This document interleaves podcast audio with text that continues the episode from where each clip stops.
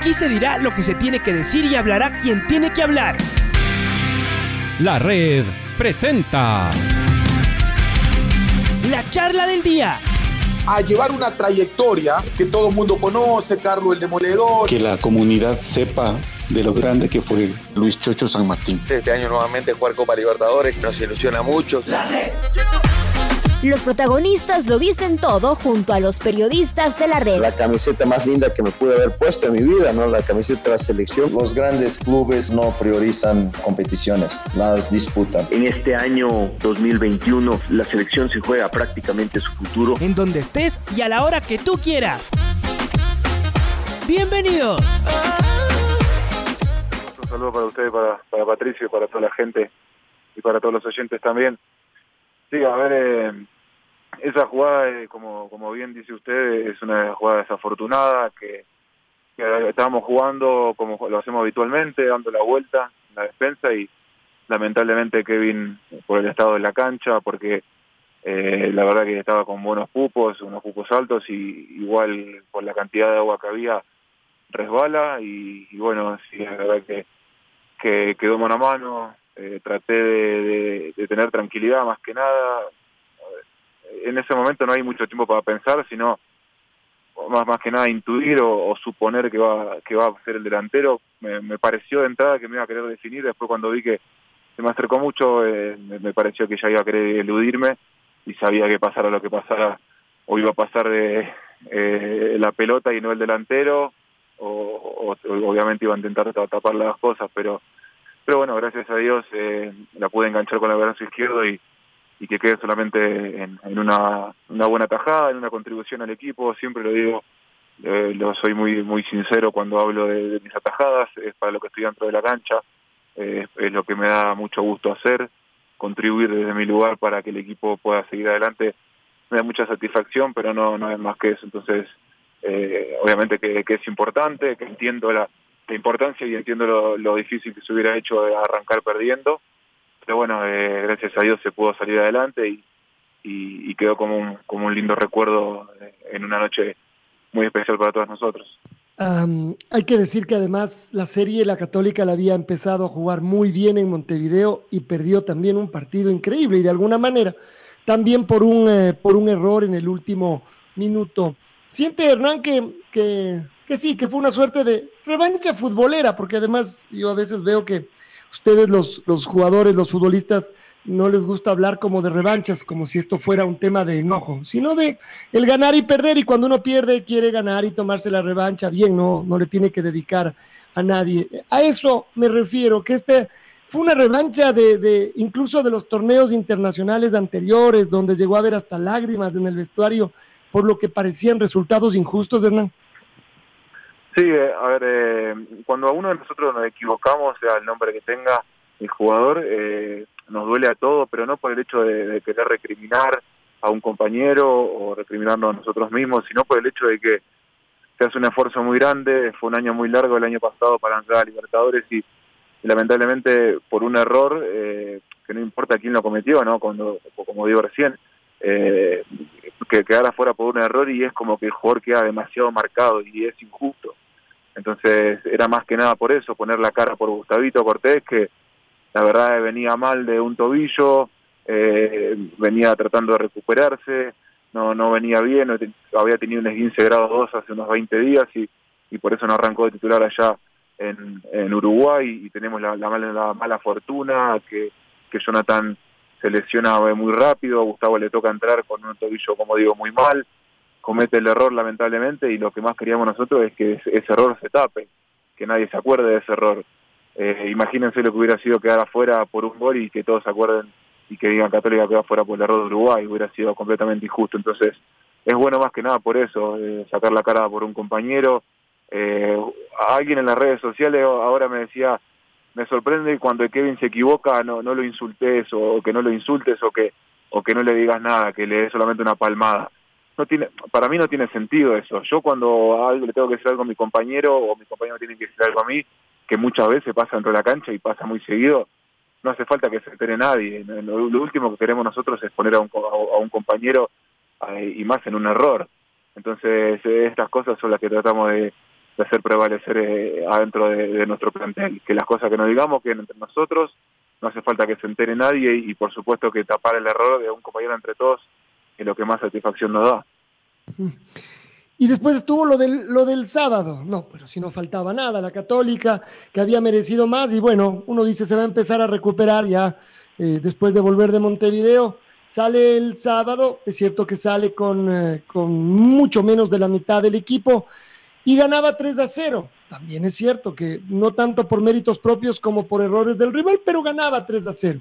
Y de repente le empatan y termina 3 a 3. Bueno, en algún momento uno, uno se puso a pensar que podía haber una mochila pesada de pesimismo, Hernán, también por lo que pasó el sábado.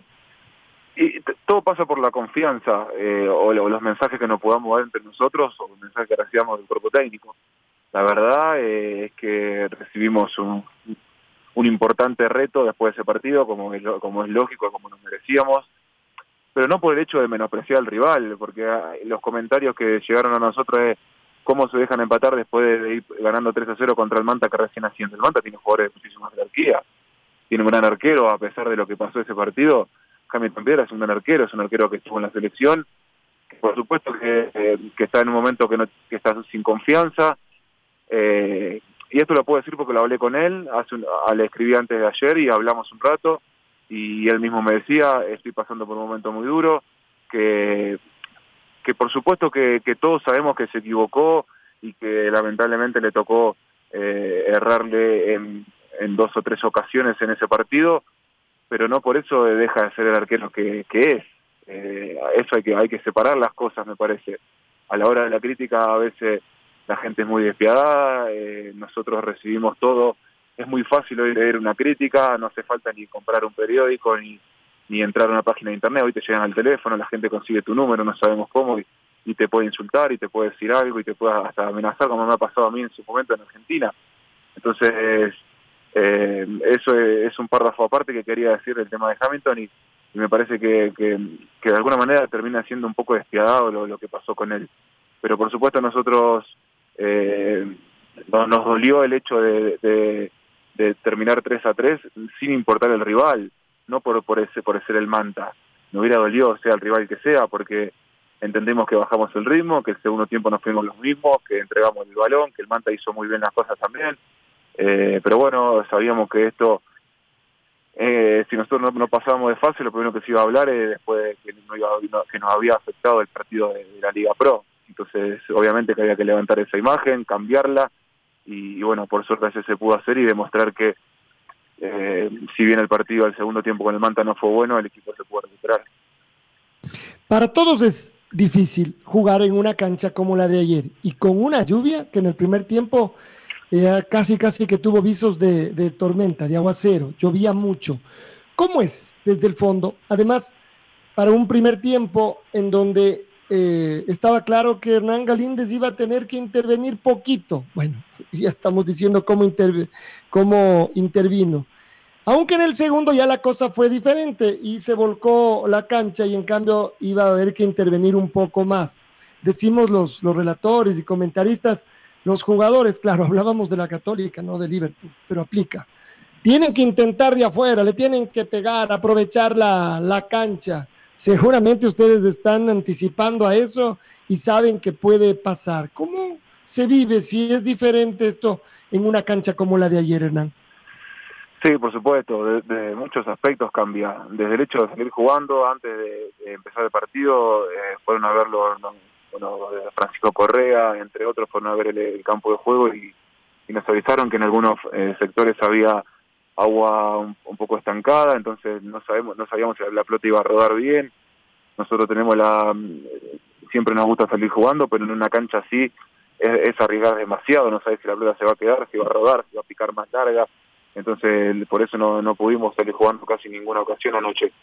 Eh, hubo que cambiar ese estilo, por supuesto, a, la hora de nosotros, los arqueros, eh, los remates de afuera, como bien decís vos, que complica muchísimo, que te pique o que no te pique en un charco que puede estar en 10 o 20 centímetros de diferencia, cambia muchísimo la pelota, eh, la cantidad de agua que trae eh, y este balón que es nuevo, que hace poco que lo estamos usando, hay un centro en el segundo tiempo que me queda en las manos, pero la verdad no la vi cómoda para agarrarla, porque la vi girando demasiado y por eso le pegué con los puños. Entonces hay que, yo creo que en estos partidos uno tiene que estar eh, un poco más concentrado de lo habitual y entender que la pelota no, a ver, que hay que tratar de, de, definir lo que va a hacer con el balón hasta el último segundo porque en un pique antes de llegar puede cambiar la, la trayectoria.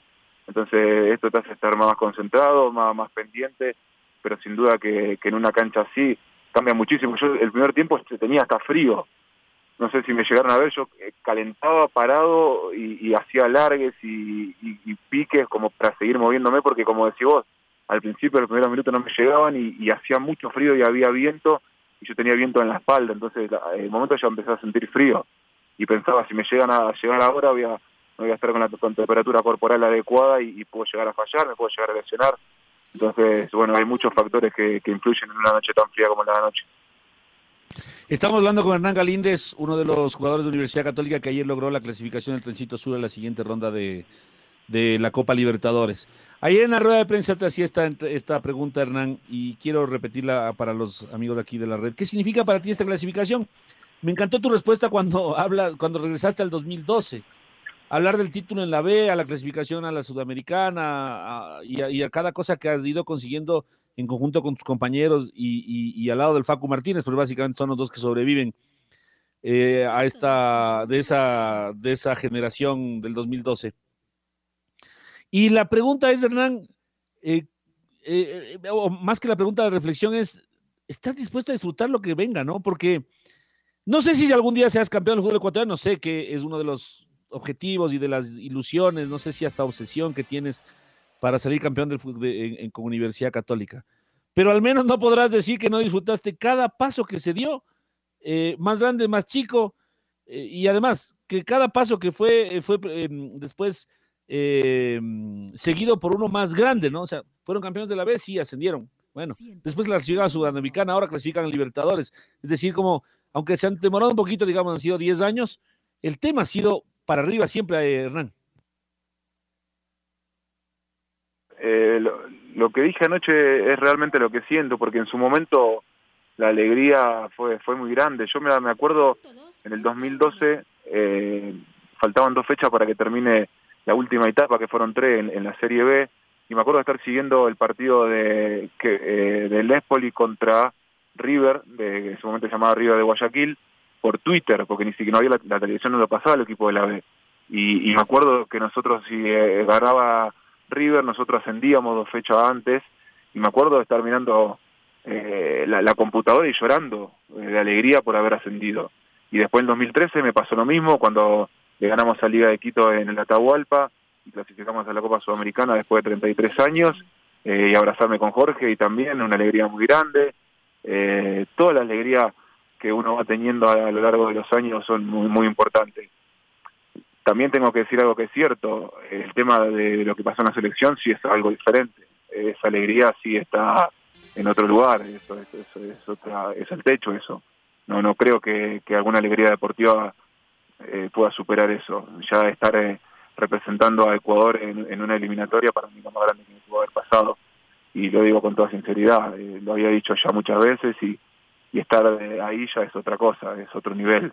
Pero las cosas que me han pasado con la Universidad Católica, eh, todas tuvieron su alegría tan grande, la noche también, y si llega a pasar contra el Libertad también va a ser otra muy importante. Entonces, me parece que lo bueno es ir eh, disfrutando y recordando y no olvidarse.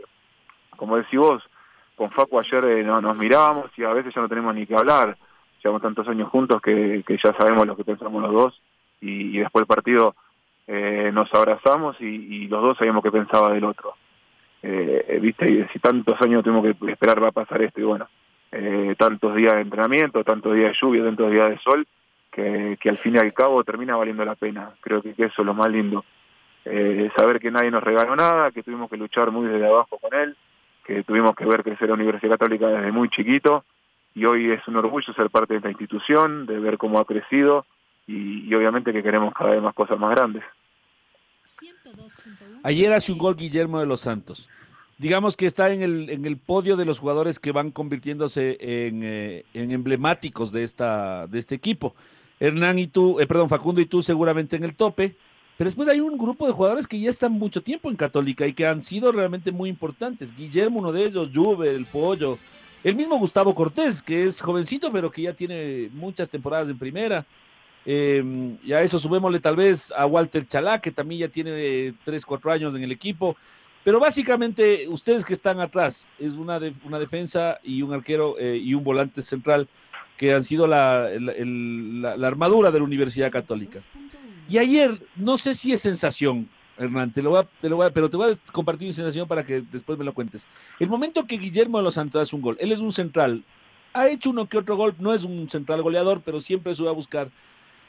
Hay una suerte de festejo, no sé si es por el momento o por el gol de Guillermo los Santos o por quién lo hace, además él mismo sale enloquecido a gritarlo con tremenda alegría. Eh, pero que no sé, es una muestra de, esto que también eh, son ustedes, es decir, un, grupo de jugadores que han logrado de alguna, de muchas maneras a, adecuarse el uno, los unos a los otros dentro de la cancha y fuera también. Es decir, ¿qué significa Guillermo de los Santos para este equipo para que el grito haya sido tan, tan fuerte? ¿O era simplemente el asunto de, clasificar ya, de sentirse que con eso estaban ya en la siguiente ronda? No, la, verdad, eh, sí, eh, es como decís vos, Guille, a pesar de no estar tantos años como nosotros en Universidad Católica, como pasa el caso de Schubert, el caso del Pollo, como decís vos, Gustavo, también son referentes, pero en el caso de este hombre, eh, la verdad es uno de los jugadores más, más queridos del plantel, eh, está siempre de buen humor, siempre eh, mirando a quién puede molestar, mirando a, a quién le puede hacer una broma, no solamente a, lo, a, los jugadores, a los jugadores, a sus compañeros, sino que va también por el cuerpo técnico, va por los utileros, a todo el mundo molesta.